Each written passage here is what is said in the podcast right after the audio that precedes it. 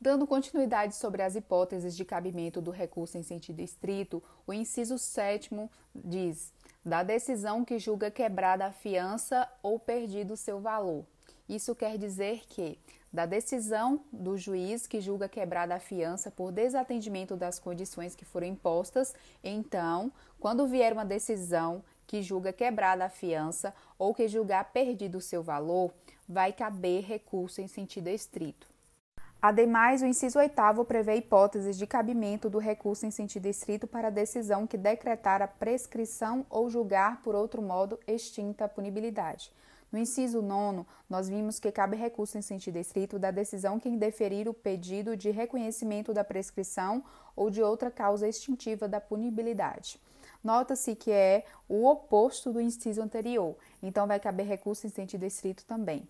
No inciso décimo, nós temos é, que cabe recurso em sentido estrito da decisão que concede ou nega a ordem de habeas corpus. O inciso 13 prevê que cabe recurso em sentido estrito da decisão que anular o processo da instrução criminal no todo ou em parte, que é uma típica decisão interlocutória, apesar de ser uma hipótese de cabimento do recurso em sentido estrito com pouco efeito prático.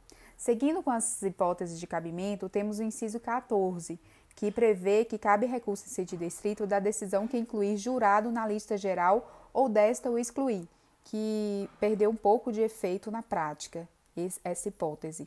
O inciso 15, da decisão que denegar apelação ou a julgar deserta. Inciso 16, da decisão que ordena a suspensão do processo em virtude de questão prejudicial. Inciso 18, da decisão que decidir o incidente de falsidade. Inciso 25. Decisão que recusar a homologação à proposta de acordo de não persuasão penal previsto no artigo 22A do CPP. Esse é um novo instituto trazido pela Lei de Pacote Anticrime.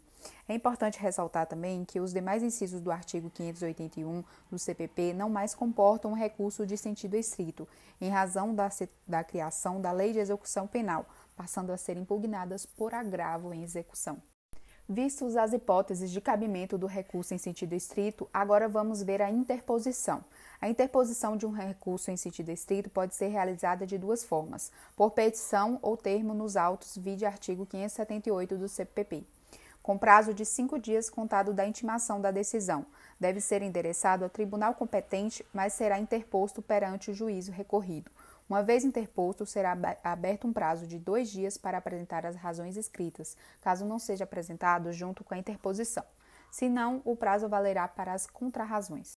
Uma vez feito isso, passaremos para a fase de processamento do recurso em sentido estrito, que, uma vez interposto ao juiz de primeiro grau no prazo de cinco dias, vai haver o prazo de dois dias para razões e contrarrazões, e depois, apresentadas razões e contrarrazões desse recurso, o juiz terá o prazo de dois dias para realizar o juízo de retratação, que poderá reformar ou manter a sua decisão.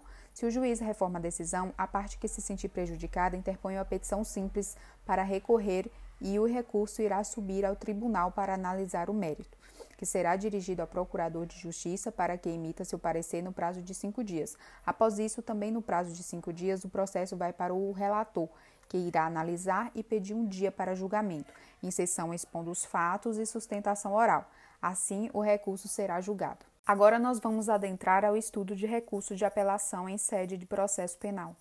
A apelação é recurso cabível contra decisões definitivas que julgam extinto o processo, apreciando ou não mérito de modo a devolver ao tribunal o conhecimento de toda a matéria que foi decidida em primeiro grau. A previsão da apelação está no artigo 593 do CPP, em rol exemplificativo, trata-se de recurso residual com caráter subsidiário. Quanto sua espécie, a apelação pode ser classificada em total ou plena e parcial ou limitada. Ainda nas espécies, a extensão da apelação é medida pelos fundamentos da interposição. Não havendo delimitação, vai ser presumido que a apelação foi ampla do cabimento da apelação. Inciso 1. Vai caber o recurso de apelação das sentenças definitivas de condenação ou absolvição proferida pelo juiz singular. Inciso 2. Das decisões definitivas ou com força de definitivas proferida por juiz singular nos casos não abrangidos pelo recurso em sentido estrito. Inciso 3. Das decisões do tribunal do júri quando a apelação contra a decisão do tribunal do júri deve estar necessariamente vinculada a uma motivação específica. A linha A quando ocorrer nulidade posterior à pronúncia, a linha B, quando for a sentença do juiz presidente contrária à lei expressa ou à decisão dos jurados, por erro do juiz corrigido pelo tribunal. Reforma-se a necessidade de novo julgamento.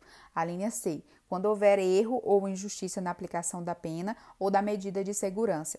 A linha D. Quando for a decisão dos jurados manifestamente contrária à prova dos autos. Sendo provido recurso, caberá novo julgamento do mérito.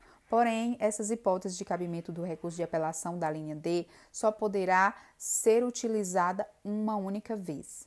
Quanto à interposição da apelação, a apelação será interposta por petição escrita ou termos nos autos com prazo de cinco dias. A petição de interposição poderá já vir acompanhada ou não das razões e podem ser apresentadas no prazo de oito dias.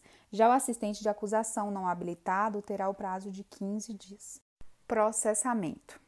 Como já dito, a apelação deve ser interposta no prazo de cinco dias a contar da intimação e pode ser feita por petição ou termos nos autos direcionados ao juízo de primeiro grau. Para que o juiz de primeiro grau decida sobre o recebimento do recurso, em seguida intima as partes para apresentar razões e contrarrazões, que serão dirigidas ao tribunal no prazo de oito dias. Recebida a apelação, o juiz de primeiro grau vai ter que atribuir efeitos legais do recurso. Sob os efeitos legais, o recurso de apelação não tem efeito regressivo. Além disso, vai ser recebido no efeito devolutivo sempre. Em regra, poderá ser recebida também no efeito suspensivo quando se tratar de uma sentença condenatória e sentença absolutória imprópria.